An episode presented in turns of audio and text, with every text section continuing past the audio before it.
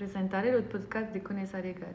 Os iremos comentando noticias y actualidades legales con mis compañeros abogados. Hoy estoy con Siriel, abogada laboralista y fiscalista. Te dejo presentarte. Buenas tardes a todos, soy Siriel Agut, abogada laboralista. Soy francesa, pero voy ejerciendo en España desde ya tres años y con Conesa Legal. Esta semana ha sido marcada por la publicación del Real Decreto 18-2021, que permite solicitar la prórroga de los ERTES. ¿Nos puedes decir algo más al respecto?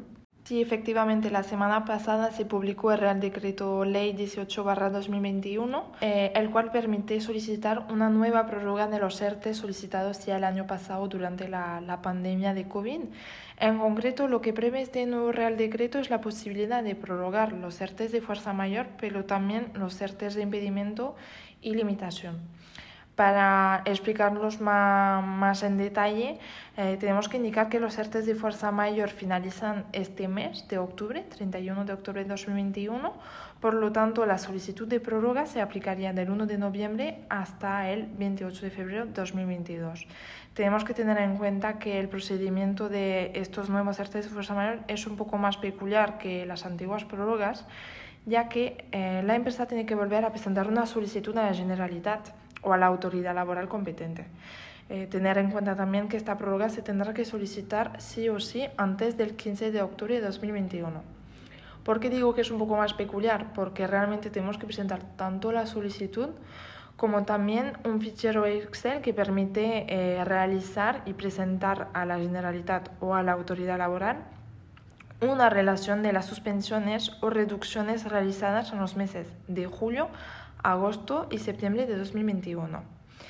La inspección de trabajo se encargará realmente de la verificación de los datos que se facilitarán y también indicar que en caso de que la empresa tenga representantes de los trabajadores tendremos que presentar un informe firmado por estos representantes.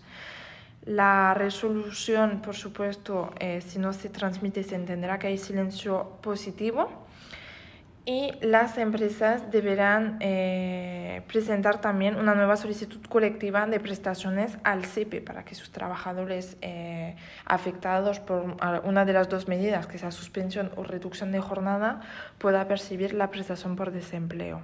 Otra de las particularidades del Real Decreto es que la, en caso de que la empresa no diga nada a la autoridad laboral antes del 15 de octubre, se entenderá que la empresa está como renunciando a este ERTE. Por lo tanto, a 31 de octubre, el 31 de octubre sería el último día de aplicación de este de fuerza mayor o ERTE del artículo 23 del Real Decreto Ley 8-2020, que era por causas económicas derivadas de, del COVID.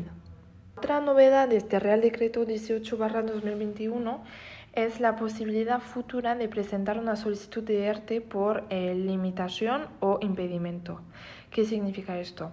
Pues simplemente que si se publican nuevas medidas o restricciones entre el 1 de noviembre de 2021 y el 28 de febrero de 2022, las empresas deberían eh, poder solicitar un nuevo ERTE por, medidas, eh, por las medidas que limitan o impiden su actividad normalizada. De momento es cierto que no sabemos qué tipo de medidas se podrían publicar, pero como lo hemos podido comprobar estos últimos meses, los sectores que han sido más afectados son realmente los de ocio nocturno, eh, gimnasios, actividad física. Por lo tanto, tendríamos que estar pendiente de estas publicaciones y nuevas restricciones. De la misma manera que para la prórroga de los artes de fuerza mayor o artes del artículo 23 del Real Decreto 8-2020, la empresa tendrá que seguir comunicando al CIPE la solicitud colectiva de prestaciones por desempleo y tendrá también que seguir eh, entregando a la Seguridad Social la declaración de responsable que corresponde a dicha solicitud. ¿Qué aconsejarías a las empresas que no saben si deben prorrogar su arte? A ver, realmente es una de las preguntas que más, más nos llega al despacho, ¿no? Estas, estas empresas que no saben lo que les va a pasar, si económicamente pueden asumir los costes de tantos trabajadores o simplemente, por ejemplo, para empresas que se dedican al uso nocturno de a ver si me van a, a cerrar otra vez el local, por ejemplo. Pero sí que es cierto que lo que estamos comprobando últimamente justamente en nuestro despacho es la, llegada de muchas notificaciones de la inspección de trabajo solicitando justamente eh, justificar esta necesidad de arte de fuerza mayor o de arte por causas económicas, en el sentido de que, como todos lo sabemos perfectamente, eh, muchas empresas han podido acudir a la exoneración de cotizaciones sociales hasta entonces, pero sí que es cierto que quizás no existe tanto esta necesidad de suspender o reducir las jornadas. Por lo tanto, lo que está haciendo la inspección de trabajo es comprobar por qué hay bajas, por qué hay movimientos de trabajadores en la empresa, por qué unos han sido despedidos, etc.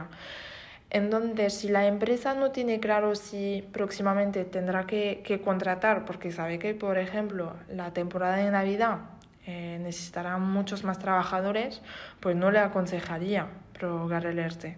Si al contrario es una empresa que dentro de poco ya sabemos que eh, tendrá que eh, suspender otra vez estos contratos porque ya no tiene tanto trabajo, pues sí, que se solicite la prórroga, porque eh, siempre estamos a salvo de poder suspender o reducir estas jornadas mediante la prórroga del ERTE de fuerza mayor.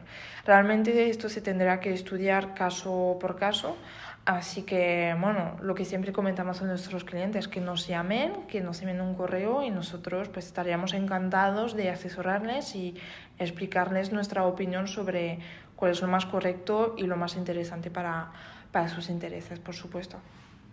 Gracias, Seriel, por toda la información y nos vemos en un próximo podcast. Gracias a ti, James, por organizar este podcast y, por supuesto, nos vemos dentro de poco.